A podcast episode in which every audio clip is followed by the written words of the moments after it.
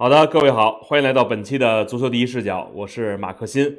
那今天咱这期节目呢，啊，应该说还是对口，就是找了一个嘉宾啊。大家之前呢也说了，说这个啊，这个嘉宾不错，希望大家常来。那今天呢，正好赶上这个世预赛，我就再跟他咱们连一次线啊。有请我们的嘉宾周家华，你好。各位听众朋友，大家好，我是嘉华，很高兴能够再次来做客咱们这个第一视角。这个嘉华听的比这个周嘉华听的感觉更舒服哈，是吧？嗯，这个是这样啊，就因为现在二零三零年世界杯主办权呢，呃，最近可以说是尘埃落定了。然后呢，二零二六年呢，世界杯的这个征程已经开始了。呃，平常呢，可能我们聊的欧洲区呀啊比较多，可能中国足球呢偶尔也聊聊。当然，可能聊中国足球，这底下还有人会去吐槽两句。这个正好 今天咱咱们是聊聊这个南美区。呃，因为毕竟世界冠军就在南美区嘛。阿根廷队呢，呃，四战全胜，主场一比零厄瓜多尔，客场三比零玻利维亚。然后这一轮呢是主场一比零巴拉圭，客场二比零秘鲁。而且呢，这四场比赛一个球都没丢，阿根廷队状态非常好。这个周家华怎么看阿根廷队现在这个状态呢？我觉得现在阿根廷状态这么好，呃，一方面是他本身确确实实在世界杯之后。呃，所有球员就是受这个世界杯夺冠的这个鼓舞啊，心气都很高，然后呢士气也很高啊。再加上相比较这个巴西，相比较乌拉圭来讲，它本身这个呃人员也也也相对比较齐整，没有这种什么停赛呀，包括伤病的一些问题。呃，再者呢，就是说确确实实呃不得不承认呢，阿根廷的这个赛程呢还算是比较有利的，因为。呃，你从这个前四轮这个比赛来看，呃，打这个厄瓜多尔啊、玻利维亚呀，然后再包括这个巴拉圭跟这个呃刚刚打的这个秘鲁，这四支球队呢，目前在这个南美区都是排在这个后半区啊，呃，包括那个呃目前这个排位最高的厄瓜多尔也是排名第六，这其实还是呃应该说是各个方面呃因素综合叠加在一起的一个结果吧。那现在呢？我觉得大家呢可能更关注这个梅西吧，因为我觉得其实从去年呃世界杯夺冠以后呢，其实大家就觉得一呢，梅西可能不再会踢世界杯了，就哪怕他自己也说了，说原则上不会再踢下一届世界杯，而且呢，包括在这个俱乐部呢，他也是远离了这个主流联赛。就很多时候，我觉得大家现在把他的每一场比赛可能都当做一个表演赛来看，就像一个提前进行的一个纪念赛，然后看看梅西，就大家觉得多看他一场。哎，可能就是一种享受，就把它当做一座艺术品了。只不过它这个艺术品是可以动的，它每场比赛它都在还在不停的创造。呃，你怎么看梅西最近这几场比赛的状态？包括就前一阵儿受伤，你觉得这个跟他的年龄有关系吗？我觉得最近这两场比赛，梅西呃，就这个国际比赛日第一场是打这个呃巴拉圭的时候，他是属于替补登场嘛。然后替补登场之后呢，表现很不错。两次都是射中了那个立柱，然后打秘鲁这一场呢是，呃上半场就打进了两个进球，然后下半场的话是险些上演帽子戏法，但但是因为这个，呃当时是一个怎么说呢，呃还是比较模棱两可的一个越位球吧，因为按照我当时的理解来讲，我是觉得这个球其实就是。应该是属于是一个好球，因为这个秘鲁的中后卫埃布拉姆其实是在没有太多这个呃对方的干扰之下，把这个球就传给这个梅西的。呃，按照规则来讲，其实我我个人是觉得啊，这个进球应该没关系。但是后来这个南美足联认定是说，呃，这个埃布拉姆是属于无意识的一个传球，然后就让梅西呃在越位的位置得利啊。呃，应该说这两场比赛，总的来讲，虽然说一场替补，一场这个首发，啊，但是说他的整体的表现是非常出色的，而且就是说这个十月份的，呃，这样一个窗口期，呃，除了这个梅西之外，呃，就是说整个南美地区只有两个人是打进了两粒进球啊，一个是梅西，还有一个就是努涅斯啊。那从这个方面来讲，梅西他个人的状态也挺好的。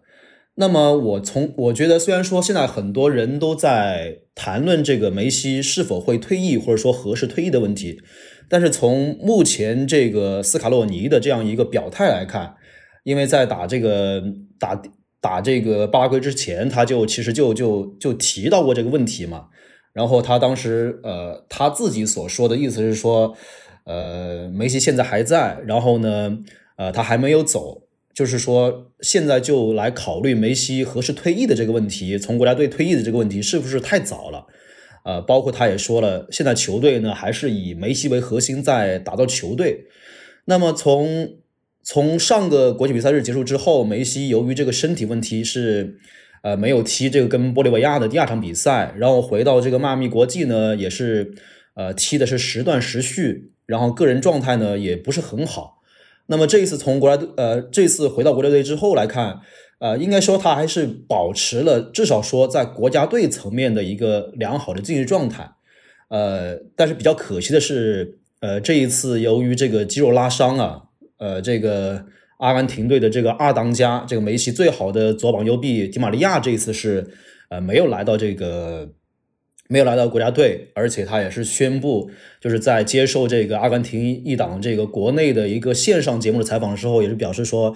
呃，这个明年的这个美洲杯就是他最后一届大赛，踢完这届大赛之后呢，他就会退役。呃，但是我是觉得，虽然说迪玛利亚是已经下决心说要退役，但是我相信，从梅西他目前这样一个情况来看，我觉得他暂时不还不会考虑这个问题。而且包括他赛后的表态是吧？他也说，嗯，随着这个比赛一场一场踢，你会发现阿根廷队现在是啊状态越来越好，甚至让他感觉。这支球队跟他在这个效力巴萨的巅峰期是最呃非常非常相似的一支球队。我相信以他目前这样一个情况来讲，如果说呃他在阿根廷能够持续给他这样一种非常开心快乐的感觉，让他很纯粹的去享受样这样一个足球呃踢球的快乐，我相信他会继续下去，甚至说等到二零二六年他那个时候三十九岁啊再踢一届世界杯，我觉得也。完全不是没有可能的事情吧？这个其实说到梅西第一场这个同巴拉圭的比赛替补出场啊，我记得当时大家呢就在说一句话，就是说慢慢的，无论是球迷还是包括他的队友，可能都要逐渐的去熟悉这种状态，就是梅西不会从一开始就在场上，可能慢慢的他离你更远了，就是他慢他会用别的方式来帮助球队。就这个，我觉得就谈到一个新老交替的问题，因为我们之前也说过，或者说在节目里边，无论是俱乐部还是国家队，都讨论过这个话题。就是当一支球队他的成绩再好，他也要进行新老交替。就刚才刚才你说到的，比如说梅西是否会参加下届世界杯，迪玛利亚已经说了，就下届美洲杯之后肯定会从国家队退役。就这些，呃，对阿根廷队来说，其实他同样面临着一个新老交替。你觉得哪些位置上还存在着就是未来会急需去？让新人去顶上来的这些情况呢？我觉得现在比较棘手的一个问题是说，迪玛利亚二零二四年退了之后怎么办，是吧？你从这个世预赛开始之后，呃，斯卡洛尼给出的答案是说，让这个尼古拉斯冈萨雷斯去踢这个左边锋的这样一个位置。总的来说，我不知道那个马哥会不会有这种感，有有这样一种感觉啊？就是说，尼克冈萨雷斯他本身呢，确确实实踢的也很努力，然后在这个左路啊，这个上下往返的这个次数很多，而且这个体能呢也确实很好。但是他确确实实相比较迪玛利亚而言，怎么说呢？他少了一些这个阿根廷球员固有的一些皎洁跟一些灵性吧。就是你会发现他很多。这个在禁区内的动作，包括他在左边路的一些发挥，他都是可预见性的。他不像迪玛利亚一样，他会冷不丁的，就是突然给你这么一下，然后去改变这个场上的平衡，然后在局部打开这个空间，啊，然后给对方的这个防线这个致命一击。应该从这方面来讲，这个冈萨雷斯应该说，虽然说他本身表现的很努力，但是至少从目前来看。他跟迪玛利亚之间这个差距还是很明显的，甚至我看这个有阿根廷的这个有一些网友就是，呃，不怀好意的，就是就是揶揄他嘛，就说他就说冈萨雷斯跟这个迪迪玛利亚之间还差了十个这个拉维奇是吧？就就可能你就会发现，呃，确确实实从目前来讲，这个迪玛利亚的这个替补啊是存在着一个，呃，要尽快去找到一个合适的替代者，包括说。可能现阶段来讲，尼古拉斯·冈萨雷斯还不是呃最为合适的一个接班人，至少从能力来讲还是存在着一个差距。那么除此之外，你像这个右后卫的位置，呃，莫利纳呢，在他这个首发的时候，他是踢的来，他踢的应该是说是相对不错的。但是你像这个第二场比赛，就是这个十月十月的这个第二场比赛踢这个秘鲁队，由于这个莫利纳他本身是有一点小伤啊，斯科罗尼也是。呃，不敢冒险，就让这个蒙提尔去踢这个首发。呃，蒙提尔呢，虽然说他确确实实在这个阿根廷拿世界杯冠军的过程当中啊，付出了很多的这个功劳，包括他是这个最后一脚这个点球一锤定音吧。但是确确实实他在拿完这个世界杯之后，他是出现了一些在家庭方面出现了一些丑闻，是吧？然后呢，包括他在俱乐部这个。这个状态呢也并不是很好，所以说你发现你在踢秘鲁的时候，呃，蒙提尔这一侧就不断的出现这个传球的失误。其实这个梅西他的第一个进球，他的这个最开始的这样一个呃出现，其实就是因为蒙提尔在后场的一次呃非常低级的一个传球失误，然后呢。就把这个秘鲁的这样一个阵线啊，突然的上提，就造成了这么一个给这个阿根廷队打一个这个攻防转换的这么一个一个良机。但其实很多人就忽视了这一点。其实这个进球最开始的这个发起呢，其实是来自于蒙特尔的一次犯规，呃呃，来自蒙特尔的一次失误。呃，可能这个这样一个，因为他最后是一个。最后，他的结果是一个呃梅西非常漂亮的一个进球嘛，所以很多人忽视了这一点。但是呃，普通观众会忽视这一点，但是这个主教练斯卡洛尼还是非常清晰的看到了蒙特尔呃他所镇守的这个右路还是出现了很大的问题。所以说呃上半场就是还没踢完，就用这个夸尔塔把这个呃蒙特尔给换下了。所以说其实。从这个夸尔塔那个登场之后的表现来看，应该说比这个蒙提尔还是说要相对的好一些。那么等到之后说，呃，右后卫这个位置虽然说有莫利纳，然后后面是不是还需要有一个更加合适的替补呢？我觉得也是需要这个呃持续观察的。那么在包括在这个中卫的位置，奥塔门迪对巴拉圭是打进了一个非常漂亮的进球，但他毕竟年龄就摆在这里，是吧？然后你包括他随着这个年纪增增长，你像他在本菲卡也这个伤病的次数也不断增加啊，我觉得斯卡罗尼也要考虑说，呃，是不是要给这个奥塔门迪去找一个合适的替补替代人选？因为我觉得可能以他目前这样一个出勤率来讲，让他扛到这个二零二六年估计是很难的一件事情。包括这个罗梅罗这场比赛打巴拉圭，呃，打这个秘鲁也是出现了这个伤病的问题。呃，然后呢，也是干脆这个半场，呃，中场休息完之后也没踢多久，就用这个佩泽拉把这个把这个罗梅罗给换下了，啊，包括所以说这个中卫位置，呃，也是需要一定程度的这个换血。那么在左后卫位的位置呢，呃，塔利亚菲科这两场比赛应该说踢得很好，包括打这个秘鲁，这个第二粒进球就来自于塔利亚菲科一次非常漂亮的一个这个直传球。呃，但是怎么说呢？塔利亚菲科包括这个替补阿库尼亚这两年，呃，应该说虽然说在国家队表现的不错，但是在俱乐部来讲，应该说还是啊出现了很大的起伏吧。我觉得目前来讲，呃，阿根廷队最需要去呃换血的位置，一个就是就是整就是一个是后防线吧，然后就是这个迪玛利亚的这个替代者的问题。呃，梅西的这个替身的话，我估呃，我从这个，因为打这个巴拉圭那场比赛，梅西是没有这个首发登场。然后当时呢，虽然从名义上来讲，阿根廷队像是排出了一个四四二的阵型，就是阿尔瓦雷斯跟这个劳塔罗搭档双前锋，然后名义上说是让这个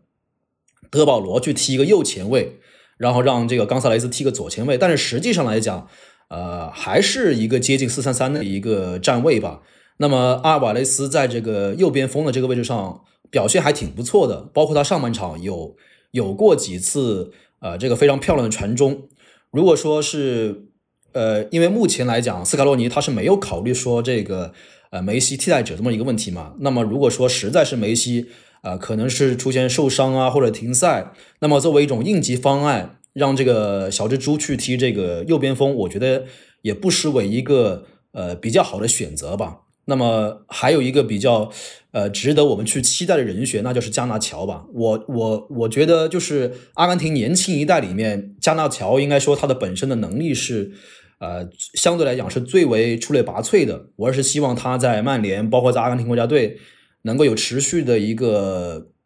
呃，进步，看能不能就是尽快能够，呃，在阿根廷的成年国家队也也能接班吧。嗯，我大概是这么一个意见。这个迪玛利亚，我觉得真的不好换，因为他除了他的个人能力之外，我觉得他身上的这种，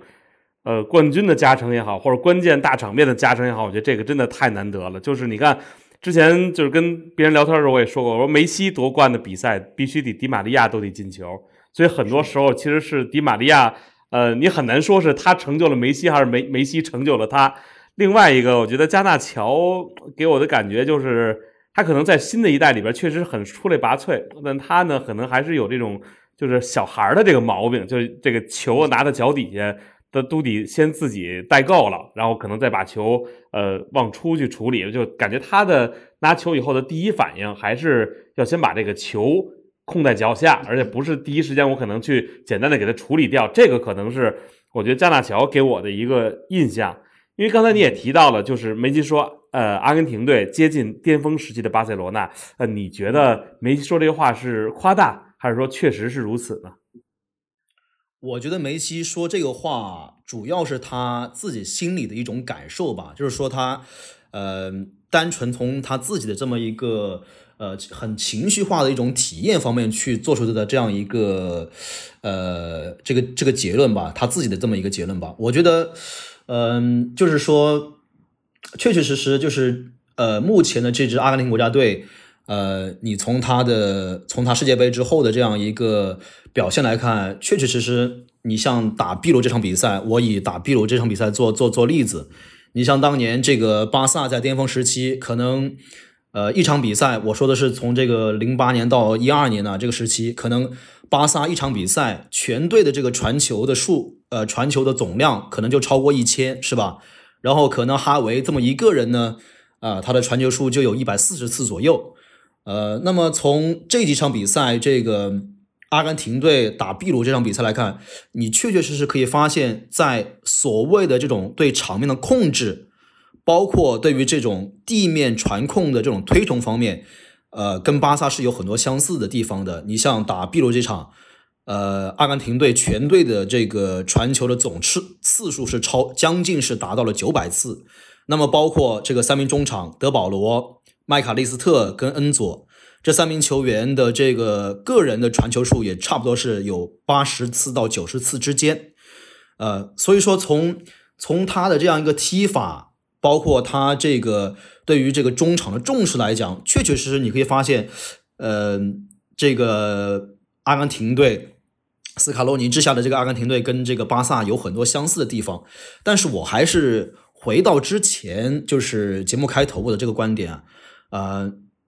毕竟怎么说呢？世预赛到目前为止，阿根廷队还确确实实没有遇到呃真正给他们能带来这个考验的对手。你包括。呃，像这个乌拉圭啊、巴西啊，甚至是委内瑞拉都没有碰到，这都是一些上半区的球队。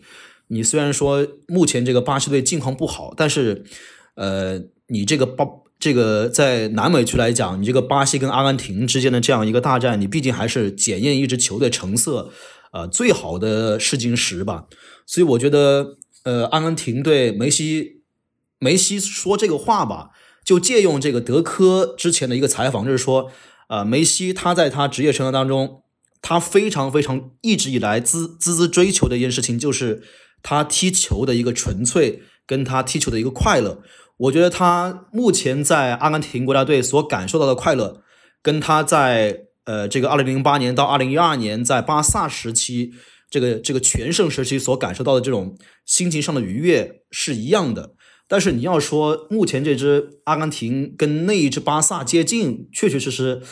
我觉得还是至少从理性的分析上还是存在着很大的差距的。呃，你包括你像当时这个零八零九年那那那那个时候，呃，梅西的这个搭档是亨利跟埃托奥，是吧？你包括到之之后这个二零一零到一一，又能换成这个同样非常出色的这个皮亚跟这个佩德罗，是吧？但是你可以发现，呃，这个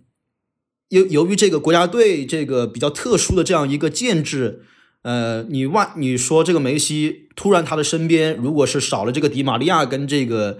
呃，阿尔瓦雷斯之后，那换成其他人，你可能就无法像梅西当年在巴萨一样，能够对吧？享享有同，就是说，呃，换了一批人，他同样还享有这样一个很高的这样一个配置，包括他呃一如既往的这样一种呃踢球的这样一种从容度。我觉得这个还是很难的。但是确确实实从这样一个观点来看，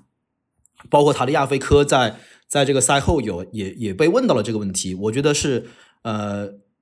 梅西有这样一种感觉，第一个是他确确实实他踢得很快乐，他现在不用太再去考虑很多其他一些什么七七八八的问题，是吧？然后呢，还有一个就是，呃，确实从某种程度来讲，这一支斯卡洛尼之下的这个阿根廷队，呃，对于这个场面的把握，包括他对场面的一种控制性，包括他对这个地面传控的这样一种主导，跟这个瓜迪奥拉这个时代的巴萨。有某种相似程度，但是你要说达到或者是接近，我觉得确确实实还是比较难的。因为你从理性分析，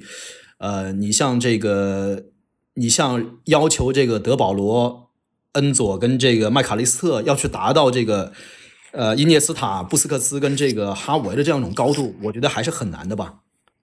这个是啊，这个当年零八零九赛季其实可能最大的惊喜，因为。呃，哈维和伊涅斯塔呢，这之前都是已经在一队里边站住脚了。然后布斯克茨呢，是刚从二队提上来，就一下成了巴萨的一个主力球员。这个确实，我觉得是一个很难得的一个配置。也许可能就像我们一样，梅西同样怀念那支最巅峰的巴萨。那刚才你说了，说这个呃，阿根廷呢现在没碰上强队呢，但是咱们这儿有碰上强队的啊，就是咱们也说到的乌拉圭主场二比零击败了巴西。那贝尔萨呢？其实之前呢带着乌拉圭啊，这个世预赛的开局啊，我觉得也不算特别理想。前三场比赛一胜一平一负，但是这场比赛主场二比零击败巴西，居然是球队二零零一年以来首次战胜对手，终结了面对巴西的三十七场不败。昨天咱们这乌拉圭记者还特地跟我说说，你看那比赛没有？说我们主场赢了巴西，就他们在乌拉圭人看来，这是一个特别了不起的成绩了。因为我们也都知道啊，在二零二二年世界杯上，乌拉圭队呃没有小组出线。当时呢，虽然是有了新帅呃阿隆索，还有包括这个一些新的球员，当然努涅斯也在，但那个时候乌拉圭队呢还是呃多多少少要用，或者说在一定的时间里边还是要用像什么呃卡瓦尼啊，像那个苏亚雷斯这些当时的老将。我想问问啊，就现在呃贝尔萨进了这个球队之后。他能不能带着现在手下，比如像门将什么罗切特呀，啊，包括这个前面的努涅斯啊、巴尔韦德啊这些，他们能不能让乌拉圭队呃延续前前一代球员创造这种辉煌，甚至可能成绩还能超过之前的前辈？我觉得至少从目前来看，应该说，呃，贝尔萨在乌拉圭的虽然说是刚刚赢了巴西啊，但是。从我的观察，贝尔萨在乌拉圭的这个起步相对来讲还是比较挣扎的，因为，呃，说到这个打巴西之前的那场比赛，客场打这个哥伦打这个哥伦比亚，其实那场比赛，呃，在这个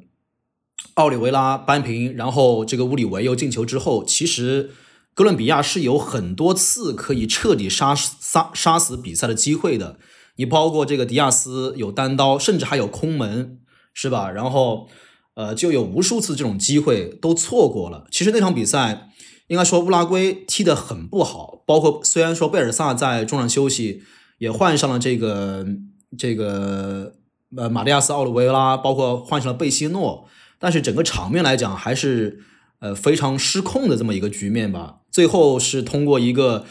呃一次这个反击，然后获得了一个点球，呃由这个努涅斯扳平。应该说这。最终的这样一个结果，其实，呃，对乌拉圭来讲还是比较幸运的。甚至在我看来，其实那样一个结果，对于对于哥伦比亚来讲是非常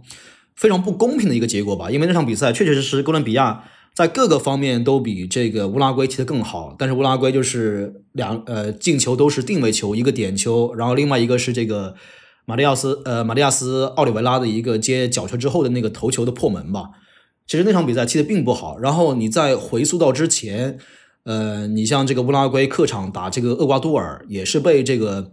呃就是非常年轻的厄瓜多尔球员就是压制的很厉害。虽然说这个首轮比赛是轻呃完胜这个智利队，但是你确确实实感受到，呃，因为我之前其实从贝尔萨来这个乌拉圭之后，我其实对他是寄予很高的期望的。但是至少从目前来看，你无论是从他的场面，包括呃，你从这个球员的发挥，包括他提拔的一些球员，像这个像这个马克西米亚诺阿森霍，包括包括这个。呃，让这个南德斯客串打这个右后卫，包括他提拔的一些像这个呃呃皮克福特啊等等等等，我觉得至少到目前为止，就是还没有达到就是预期的这样一个效果吧。呃，而且确确实实，因为呃很多人在聊到这个贝尔萨执教这个乌拉圭的时候，就很容易会呃把他给跟。跟之前这个贝尔萨执教智利去进行一个比较啊，但是确确实实现在时代不同了，而且当时也有很多特殊性，因为当时这个贝尔萨去智利执教的时候，他经常可以就是通过自己的权威去呃把这个在国内效力的一些球员啊，经常要聚在一起去进行这个长期的集训。他其实呃他当时在智利其实。呃，相对来讲，他去带队集训的时间是很长的。但是他在来到乌拉圭之后，因为乌拉圭现在主要是以这个海外球员为主嘛，所以说基本上他带队的时间也只是这个国家队比赛日这段时间，相对来讲时间还是比较仓促，比较比较短。你要他在让你让他在短时间之内就立马把他的这样一个呃思想跟战术理念去灌输给球员，我觉得还是比较难的，还是得再。往后看看贝尔萨，呃，到底这个他的执教成果会达到怎么样一个程度吧？我觉得，这之前我们一般说啊，这个像一些并不很大的国家呢，比如像是之前的冰岛啊等等这些地方呢，可能都是靠一波球员他能创造佳绩，呃，可能这这一波球员成绩不错，然后呢，可能在换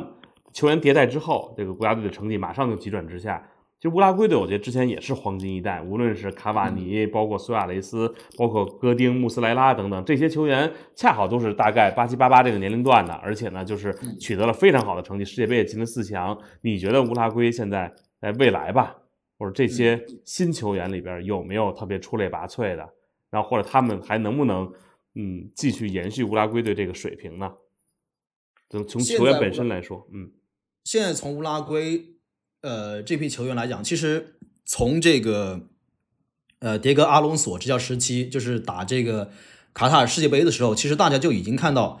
呃，乌拉圭目前已经有一条非常好的一个全新的一条中轴线，就是这个中后卫这个阿拉霍是吧？这个巴萨的，然后这个呃这个后腰有这个本坦库尔啊，然后这个巴尔维德啊，然后这个前面有这个。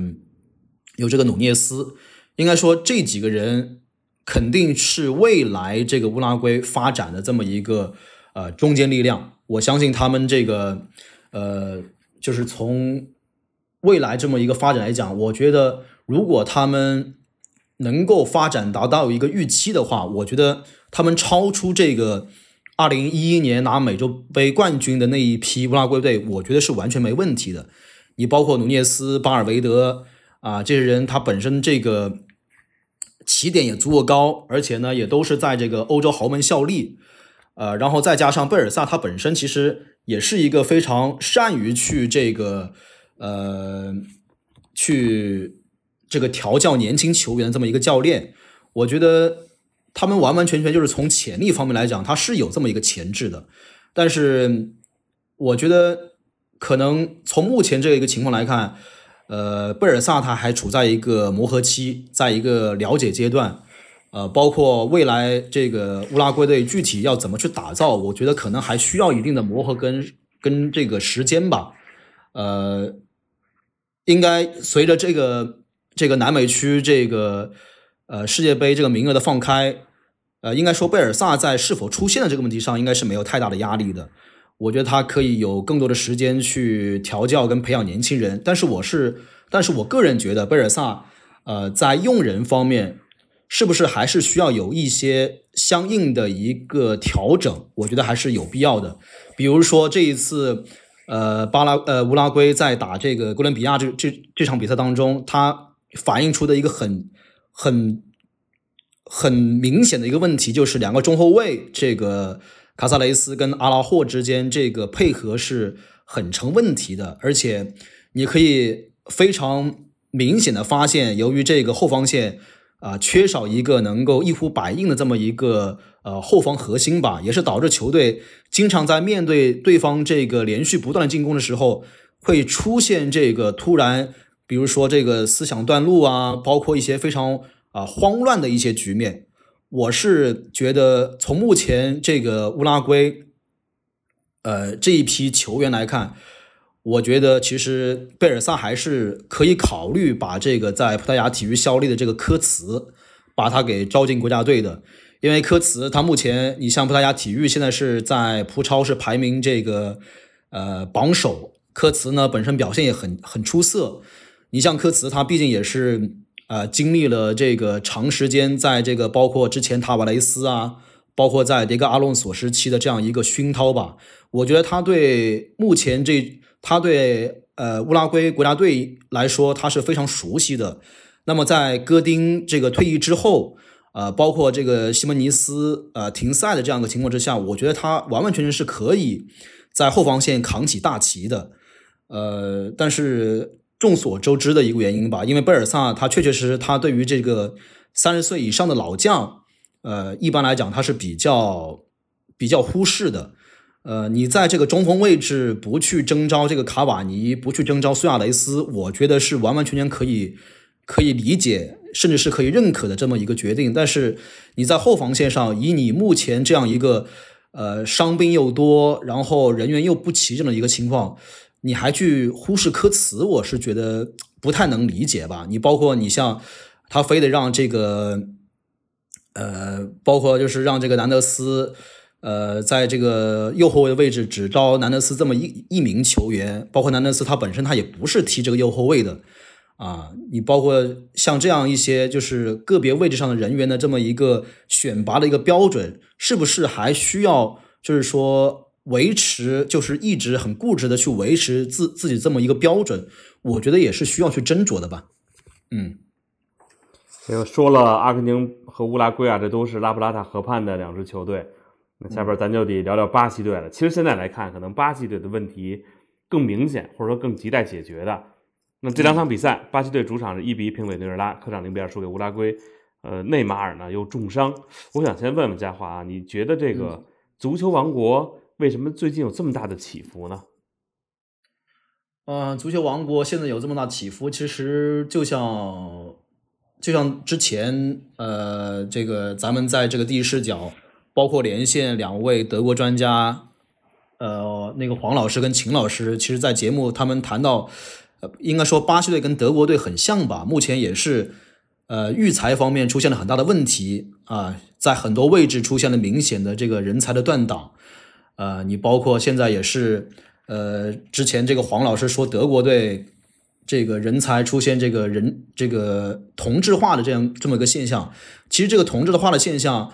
巴西队巴西足球最近这十年其实一直都在反复的出现这个问题。我记得我在一四年的时候，那个时候差不多给这个足球周刊撰稿的时候，其实就提到了这么一个问题。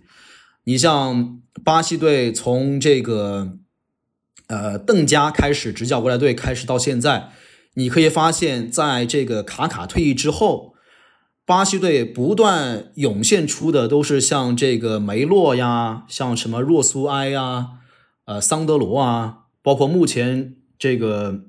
这个卡萨米罗啊，这这这就是这种类型的这种呃守强于攻的这种中场球员。但是你像这种真正很有灵性的。能具备这种很强的这个突破能力、跟传球能力，跟这个很拥有这种呃超出一般人这种视野的这种中场球员真的很少。其实，在这个邓加之后，那个梅内塞斯执教时期，他在梅内塞斯执教的前期，他是很想把这个当时在呃桑托斯这个成名的甘索树立为球队的这么一个呃进攻核心，让他成为这个十号位的这么一个主角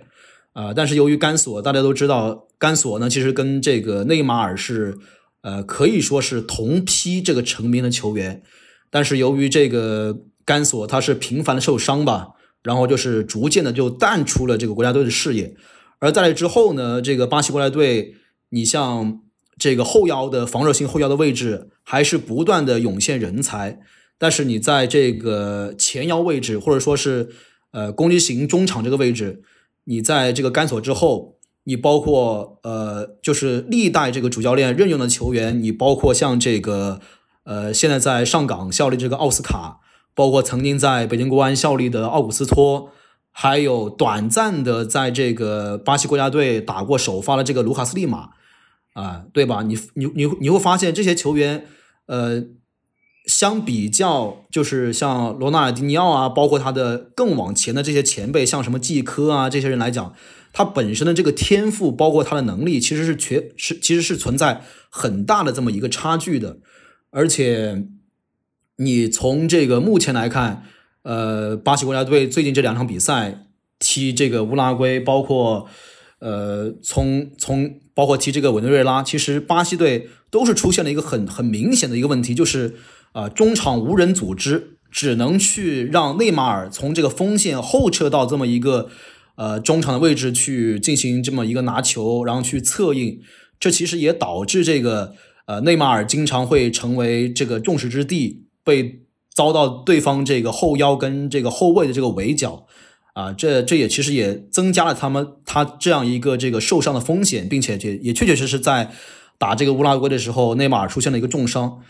呃，归根到底，归根归根到底吧，目前还是巴西国家队确确实实在这个育人方面存在很大的问题。你除了这个十号位，包括中锋位置之外，啊，你像这个。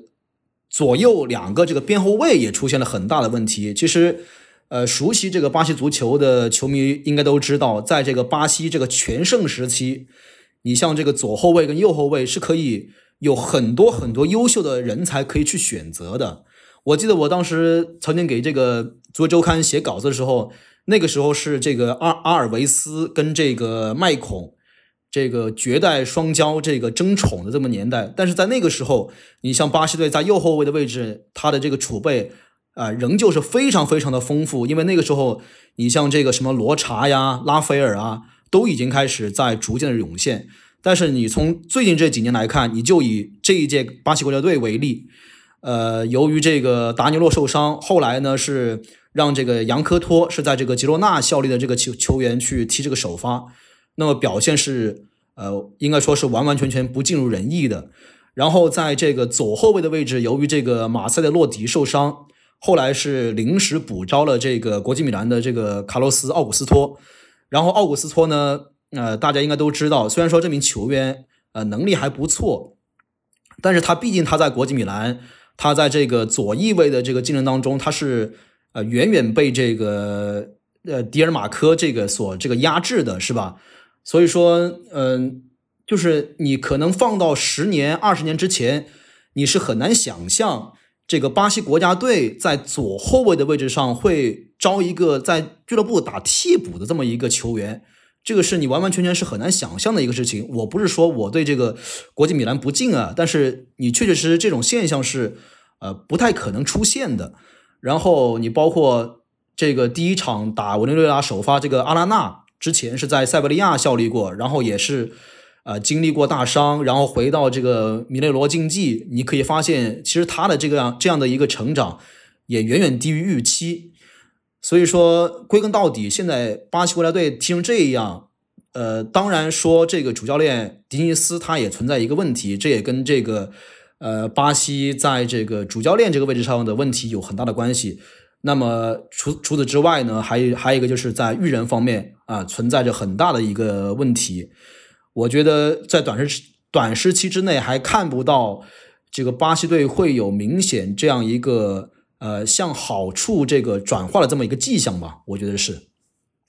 这个巴西球员，大家都以前觉得啊，就是不用训练，你可能都是啊，从哪儿拉来的找来这么一个球员，然后他就天生就可以踢球。但是现在的问题在于呢，就是大家都练，所以巴西也练。可是巴西呢，我觉得你如果让他练，他对于足球，你等于是完全推倒重建了他的足球模式。以前他可能大家都是来自街头，所以他踢出来的球员他不拘一格，总有他自己独到的地方。但是如果你按照一套标准练，等于现在巴西的选材方式，我觉得是和以前不一样了。就哪怕现在巴西连教练都要找外教了，虽然我们说安切洛蒂。传闻中的主教练，这个不是巴西足球历史上第一个来执教巴西队的一个外籍教练，但这个找了一个意大利人，呃，来未来执教巴西队。你觉得，即便他来了，他会不会适合巴西队，或者说能把这支球队带好吗？我其实觉得，其实巴西队在这个主教练的这么一个位置上，其实有比安切洛蒂更加合适的人选。我在这里，我提出两个人选，一个呢是这个热苏热苏斯，就是原来在这个弗拉门戈执教，然后现在在这个利雅得新月当主教练的这个葡萄牙葡萄牙教练。另外一个呢就是这个阿巴尔费雷拉，目前是在帕尔梅拉斯执教的这个葡萄牙的这个少帅。因为你就从安切洛蒂来讲，说实话，安切洛蒂呢，因为从目前这个巴西队这个教练人选来讲，你像安切洛蒂他。毕竟，第一，他没有在这个巴西常年执教过，他对巴西的这个很多这个呃现实的情况，他并不是很了解。然后呢，他常年在欧洲执教，他也不可能，他也不可能说他会愿意去这个啊长期待在巴西啊，去考察球员啊，去了解相关的一些啊球员的想法啊，然后去慢慢推进的推进自己在国家队这国家队的这么一个建设。但是相反，你像。热苏斯跟这个费雷拉都是很好的人选。热苏斯应该是在二零一九年，他当时是临危受命，就执掌了这个弗拉门戈的教鞭。但是很快，只用了半年时间，他就率队击败了由这个加拉多执教的这个河床，拿到了解放者杯的冠军，还拿到了巴甲的冠军。然后在这之后呢，他也是一直受到这个呃巴西各界的这么一个关注。你像费雷拉也是，他可能在这个。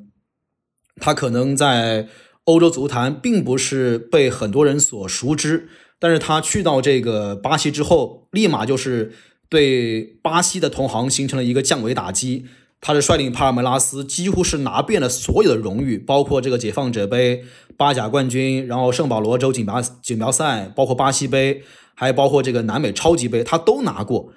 嗯，你其实像这两个教练呢，他本身就是。他是在，他是这个欧洲的呃现代现代派的教练，他有这个很成熟的这么一个理论方面的熏陶，而且呢，他也他也在这个巴西国内取得过成功，而且还取得了不小的成功，甚至也是受到了呃巴西各界的这么一个认可。你像这个费雷拉，他是一个非常非常这个喜欢巴西的人。你像呃，他从去年开始，甚至还把他的呃，女儿跟妻子都接到这个圣保罗来定居来居住。呃，你其实其实从这个目前这个全球范围来全球范围内来讲，呃，有比这个安切洛蒂更加合适的人选。但是从这个蒂特离任之后，你可以看到这个巴西足协主席这个埃德纳尔多罗德里格斯是呃一门心思就是只想这个把这个安切洛蒂把他给。呃，迎进门让他成为这个巴西队的主教练，但是我觉得现在还暂时不讨论这个是不是真的合适这个问题。我觉得最后是不是还能够如愿以偿，让这个呃真正把安切洛蒂请到这个帅位上，我觉得还是存在着很大的不确定性的。因为你像现在安切洛蒂还其实还受到了这个什么加拿大国家队，包括曼联的这个垂青，然后呢这个。这个一年，这个包括这个安切洛蒂，他在跟皇马的合同到到呃这个到期之后，是不是还会选择续约？我觉得这都存在着很大的变数。然后你像现在埃德纳尔多把所有的砝码都放在这个安切洛蒂这一块，我觉得风险系数很大，而且确确实实，安切洛蒂相比较这个热苏斯跟这个费雷拉费雷拉来讲，他并不是那么合适的这么一个人选。呃，我是觉得这个。埃德纳尔多·罗德里格斯，我觉得他本身，呃，是不是及时需要去调整自己的这么一个选帅的方向？我觉得也是需要去讨论的这么一个问题。你包括像这个迪尼斯在目前这个巴西队呃遇到了困难之后，他是否还要坚持以前的这么一个方案，就是说让迪尼斯呃临时带队一年，带到这个美洲杯结束之后，再让安切洛蒂来接，我觉得都是需要去商讨的问题吧。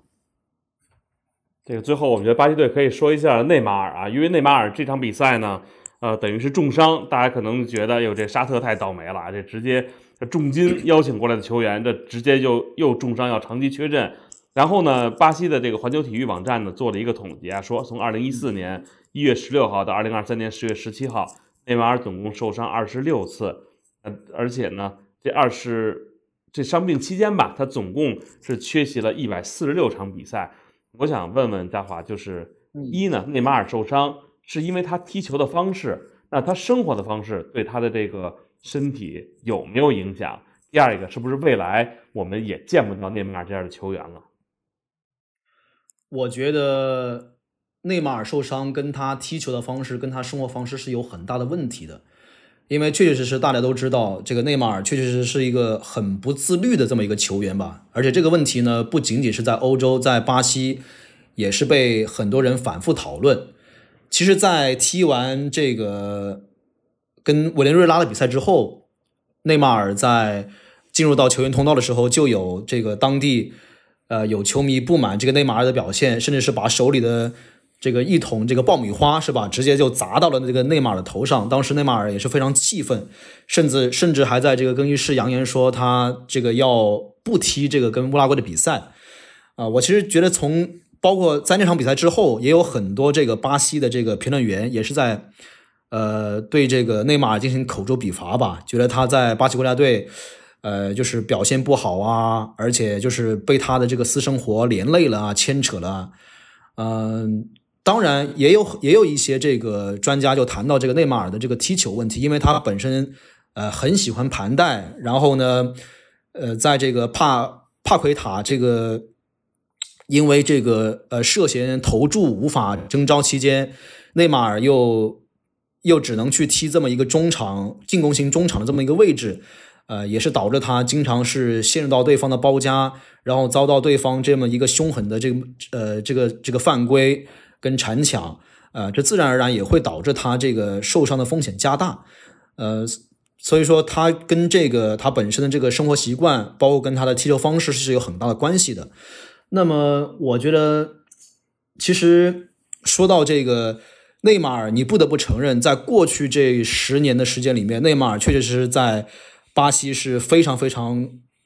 出类拔萃的这么一个人，而且就像迪尼斯在赛前所说的那样，啊，你从各个数据来讲，过人、传球、射门、进球，啊，内马尔都是远远要超出其他球员。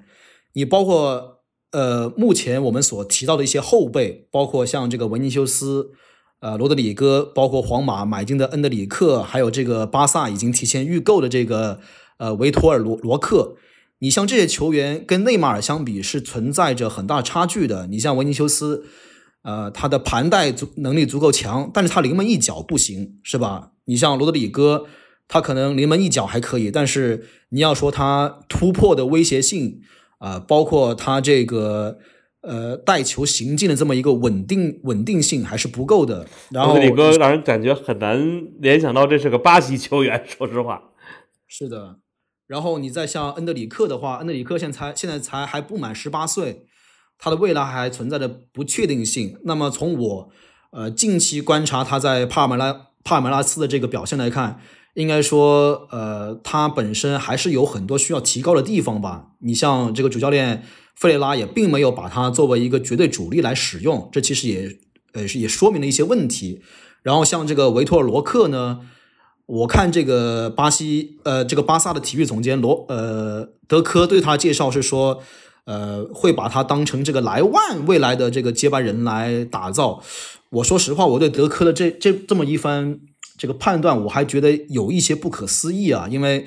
罗克从我在这个斯科拉里执教巴拉纳竞技时期开始就看他的比赛，罗克身高应该就一米七出头吧。然后呢，他是一个。很需要这么一个纵深带球突破空间的这么一个球员，他本身这个背身拿球啊，包括一些传统中锋式的打法，他并不是呃非常的擅长和习惯。所以说，嗯，确确实实，你从未来这个人才呃接档的这些人来看，跟内马尔其实是存在很大的差距的。虽然说内马尔在场外有很多风波，呃，在国家队他也有一些问题出现。但是你不得不承认，内马尔是一个非常非常全面的球员，他的传球、他的射门，包括他在，包括他主罚定位球，都是能力很强的。你像对这个委内瑞拉，他是助攻这个马尔基尼奥斯头球破门，然后打这个打这个秘鲁，他也是有一个角球助攻吧，反正是两场比赛都是有角球助攻，就是从从各个方面你就会发现他是一个非常非常全面的球员。但是你相比较之下，你像维尼修斯、恩德里克、维托罗克跟这个罗德里戈这些人，各自都存在着很明显的这个弱项。那么，我觉得可能在未来，至少如果说恩德里克，呃，像这个罗克未来没有足够快速的进化的话，我觉得这些球员想达到维尼修斯这种程度都是很难的。然后，呃，想达到这个内马尔这种高度都是很难的，所以我觉得可能在短时间之内，都巴西都很难再产出一个像内马尔这样的球员了吧？我觉得这个真的太可悲了，因为对于我们来说，可能一直觉得就是南美洲总能出产一些就是和这个主流足球文化不相同的球员，他有着自己鲜明的个性和独这种独特的足球风格。但是慢慢的你会发现，这个全世界的这个足球运动员其实都在趋同，而且更重要的是，就大家球技趋同了，而且就没有再有人踢球让人大家觉得有这个你看足球的快乐了。我觉得这个可能是 以前南美足球给大家提供的最不一样、不最不一样的一个体验啊。呃，正好我觉得借这个机会呢，咱也聊聊这个南美的主教练。我不知道这个是不是因为阿根廷拿了世界杯冠军，所以阿根廷教练。真的这个太吃香了，咱就不说什么欧洲的这个什么西蒙尼、波切蒂诺这些了，就我昨天特意数了数，在这个南美区这个世预赛里边，十支球队里边，乌拉圭的贝尔萨、委内瑞拉的巴蒂斯塔、哥伦比亚的洛伦索、巴拉圭的加内罗、呃，智利的贝里索、玻利维亚的主帅科斯塔斯，这个如果咱抛去抛去阿根廷队不说啊，其他还有六支球队的主教练都是阿根廷人，总共是。十支球队，咱们有七个球队都是阿根廷人带的，包括还有一个之前咱俩有时候老聊的这个加拉多，现在还没工作是吧？他应该。所以为什么阿根廷的主帅现在比这个巴西的主帅在世界上都更受欢迎呢？我觉得阿根廷的主教练这么盛行，首先第一点是阿根廷的教练之间有很好的传承，就是你像你像这一届，就是刚才。马哥所提到这些例子里面，你像这个，呃，贝尔萨，他可能是自成一派，是吧？因为阿根廷他主要有所谓的三大教练主义嘛，加拉尔多主义啊，比拉尔多主义，然后这个梅诺蒂主义，然后贝尔萨主义，是吧？他是自成一派。那么你像其他这些教练里面，贝利索就是常年担任这个贝尔萨的这个助手，当年在这个智利国家队就是当他助手。所以说他是师承这个贝尔萨这么一派，然后你像这个斯卡洛尼的话，呃，我不知道就是有没有有些球迷有没有印象啊？斯卡洛尼其实最开始的时候是在塞维利亚，包括在阿根廷国家队给这个桑保利当这个助手，所以说他也是有这么一个很好的这么一个传承。这也是梅诺蒂派的，应该，嗯，啊，对，然后然后呢，当时跟这个。呃，斯卡洛尼一起去给这个去辅佐，呃，桑保利的还有一名，就是目前来讲，就是阿根廷足坛非常少壮派的一个教练，大家我觉得也可以去关注一下，叫做贝卡切切，现在是在阿尔切在在执教，在西乙的阿尔切埃尔切。然后呢，你像这个呃，哥伦比亚的这个洛伦佐，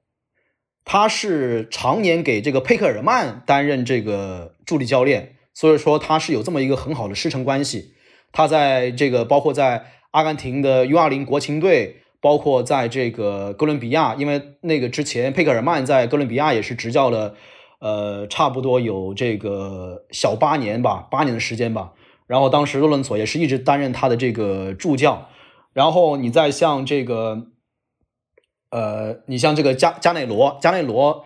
呃，就是之前他是长长期在这个，因为他本身是这个阿根廷独立的这个民宿嘛，所以他在退役从教之后，他是长期给这个布鲁查加来担任助手。当时布鲁查加，你像他执教这个什么呃兵工厂啊，包括执教独立啊，然后就是加内罗就是一直跟随着他，就是有这么一个很好的师承关系。我觉得，我觉得这个师承关系是很重要的。那么你看这个巴西，巴西应该说就是成为足球王国这么多年，巴西最为推崇的这么一个教练就是这个呃特莱桑塔纳，就是当年在执教这个圣保罗的这个名帅。但是你发现这个桑塔纳，这个呃，当他这个拂袖而去不干了的时候，他曾经的那些弟子，你像这个什么拉伊，包括卡福，他们这些人都没有去从教，是吧？所以就导致他们这个师承是完全完全没有在这个教教练这在教坛在巴西的教坛能够有这么一个生根发芽、去不断去壮大的机会。但是阿根廷它就有这么一个传统，你像从这个比拉尔多、梅诺利，然后慢慢包括贝贝尔萨，然后桑保利往下，他就会不断的通过这么一种师承的关系，啊，会有这么一个呃教练这个教练派系的这么一个不断的壮大。那么还要提到一个问题，就是阿根廷的教练他本身他这个对于各种环境的适应能力是很强的。我不知道我不知道马哥有没有听。听过有一个有一个说法啊，就是，呃，很多人都很多人都把这个阿根廷的教练啊，把他视作是一个蟑螂。这个蟑螂呢，并不是说是一个贬义词啊，因为蟑螂它本身就是，呃，这个生活生存能力很强，你把它放在任何一个环境，它都能够啊生存繁衍下去。那么阿根廷的教练也确确实实很像这么一个，呃，也也确确实实具备一这么一个很强大的生存能力。你像这个。呃，现在在巴拉圭执教的这个加内罗，他就是常年在在这个巴拉巴拉圭足坛，呃，长期的耕耘。你像他，呃，这个巴拉圭的几个名门，像什么奥林匹亚、瓜拉尼，是吧？包括这个，呃，叫做应该叫做阳光之城吧，他都执教过，是吧？然后他就是有这么一个生存能力，他能够在这个国外能够长期的生存下去。你包括这个，呃。就是在委内瑞拉执教的这个巴蒂斯塔，巴蒂斯塔呢，他这个人也是曾经在给这个佩克尔曼，呃，担任过助手。对，呃，然后呢，他也是，他甚至，呃，早年间还在这个亚美尼亚执教过。他也是在执教过呢，是那个吧？对对对，你你就会发现，呃，阿根廷这些教练他本身的适应能力很强，而且他也也愿意去冒险，愿意去闯，是吧？然后你去反观这些巴西教练，我就以现在巴西比较就是著名的这些教练啊，你像多利瓦尔，像雷纳德或高桥，像这个呃库卡，包括这个现在在这个巴西国家队执教的这个迪尼斯，你可以发现，他们除了有些人曾经去中国或者曾经去西亚淘金之外，他们的足迹基本上就是在国内，基本上就是在巴西，就是说他们是，如果说没有很强大的这样一个经济因素的驱动的话，他们本身是一个非常安于现状的这么一个群体，这也就造就了这个阿根廷的教练跟巴西队巴西的这个教练之间的差别。那么另外还有一个要说到一点就是，你会你会发现阿根廷教练普遍都非常非常的好学，你像这个斯卡洛尼。他在当年这个从呃桑保利从阿根廷国家队离职之后，他也赋闲过一段时间。那么他在赋闲之后，他立马就想到，哎，我要通过这段时间，我要立马去充电。所以就是按照这个西班牙足协的规定，就是说，因为他曾经在这个球员时代在西班牙已经待满了十年嘛，那么按照这个西班牙足协的规定。只要是在西班牙本土待满了八年的这个外籍教练，就可以在当地的这个西班牙足协去攻读这个呃欧足联的职业级的这么一个教练证书。那么立马这个呃斯卡洛尼就去付诸行动，去跟就去攻读这么一个证书，去不断的去这个研读去进修。你像现在这个现任的这个西班牙的呃主教练德拉富恩富恩特，还曾经在。这个西班牙足协给这个斯卡洛尼讲过课，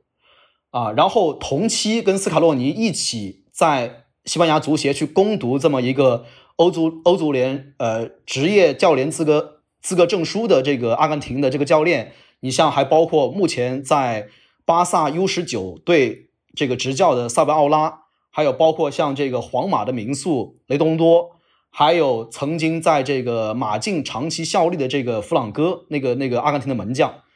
啊，你会发现阿根廷的这个教练，这个这个这个集体，他本身就非常非常的好学。那么同期同期跟这个斯卡洛尼，呃，包括跟萨博奥拉一起学习的巴西人，却只有一个，就是原来在皇马跟塞维利亚这个效力的这个巴布蒂斯塔，野兽巴布蒂斯塔。但是后来好像这个巴布蒂斯塔也没有去从教，你就会发现这其实也是呃阿根廷教练之间很独特的这么一个一个品性跟特质。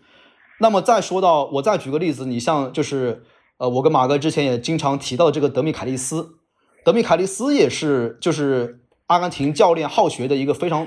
有突出代表的这么一个特征，呃这这么一个一个代表人物。你像他之前在这个在西班牙踢球的时候，他就已经攻读了欧足联的 B 级跟 A 级的教练资格证。然后等他退役之后，因为他本身他是有这个意大利的这个护照嘛，他就去这个意大利的这个呃这个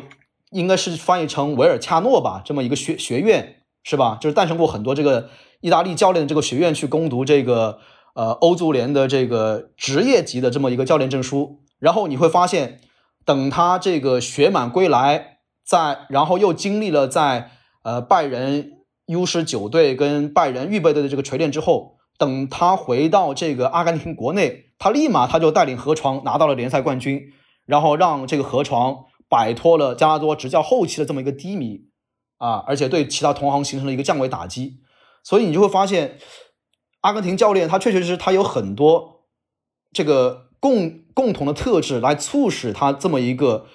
呃，群体在欧洲，包括在整个南美不断的壮大，包括他的这么一个呃师承，他有这么一个师承的传统，是吧？包括他非常的好学，他们这么一个群体都非常的好学，而且他们这个在对于这种这种陌生环境的适应能能力很强，等等等等，这些因素综合在一起，就使得这个阿根廷教练能够在世界各地啊不断的发展壮大。反观这个巴西教练。因为这个巴西，他确确实实，他国内的他的球队很多。你像我，你像这个，呃，有些教练，他可能他今天被这个辞掉之后，他明天他就能立马上任，他没有太多的这种危机感，而且他也也比较去安于现状，所以就导致他目前，呃，他这么一个群体在在整个世界范围内，你就完完全全被这个阿根廷。这个教练所压制吧，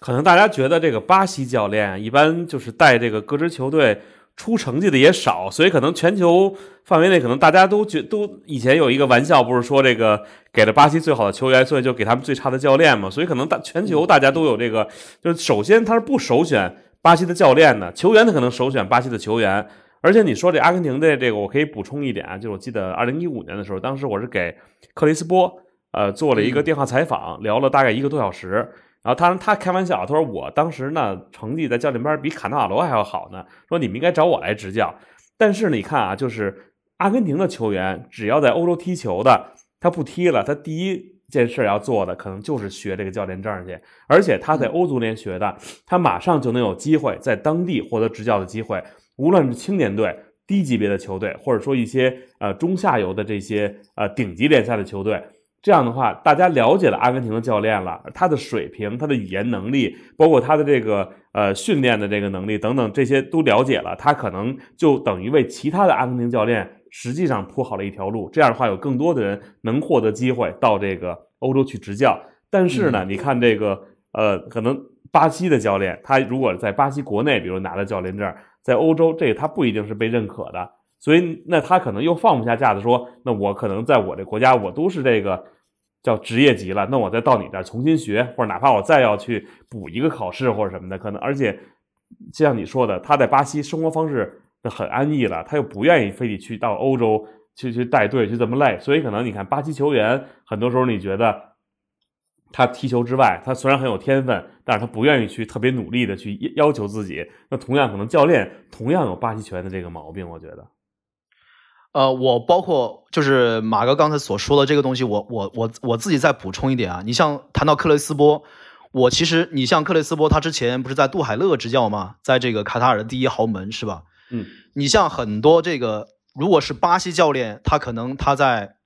这个一个一个一个相对富裕的地方，他待久了之后，他可能他就没有再进一步去提高自己的想法。但是你看这一次克雷斯波。他在杜海勒执教完之后，因为这个加哥在这个竞技，呃，执教不是不是很好嘛，然后他发现这个国内这个竞技跟他抛出了橄榄枝，他发现发现有这么一个机会，哎，他立马他就跟这个杜海勒达成这么个协议，是吧？你放我走，让我回去，他还是想再去进一步提高。你就会发现阿根廷教练之间他本身就有这么一个